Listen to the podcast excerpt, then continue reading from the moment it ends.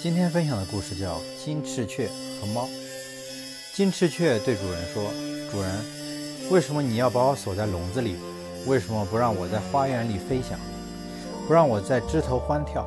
你要知道，对于歌声嘹亮的歌手来说，铁笼子虽然舒适，却过于狭小了。一旦把你放出去，你就会只剩两只爪子和一堆羽毛。你要知道，锁住你正是为了保护你，不受猫的骚扰。”主人说：“金翅雀说，既然你要这样爱护我，就放我出去，把猫锁在笼子里，岂不更好？